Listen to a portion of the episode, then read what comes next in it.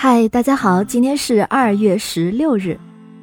我们知道啊，在欧美国家，如果有人打了个喷嚏，旁边的人就会说一句 “God bless you”，上帝保佑你。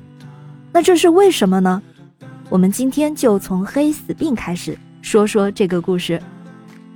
黑死病是欧洲历史上杀人最多的传染病，病菌由老鼠传播，黑死病啊就是鼠疫。一旦感染上鼠疫，人呢就会发高烧不退，皮肤还会出现很多黑斑，很多人在四十八小时内就会死亡。黑死病的名称也就是因此而得来。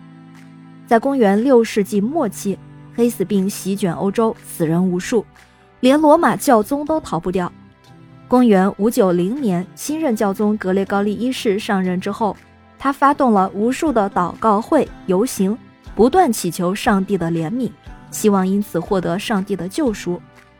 奇妙的是，黑死病风暴这时候忽然很快就停息了，于是教廷就认为这一定是上帝的恩典，虔诚祈祷果然是有效的。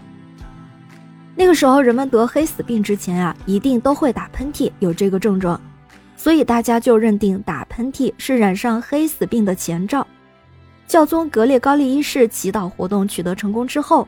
他在公元六百年二月十六日就下令，凡是看到别人打喷嚏的时候，就要对他说 “God bless you”，要用“上帝保佑你”这个祈祷词来保护身体不被恶魔入侵。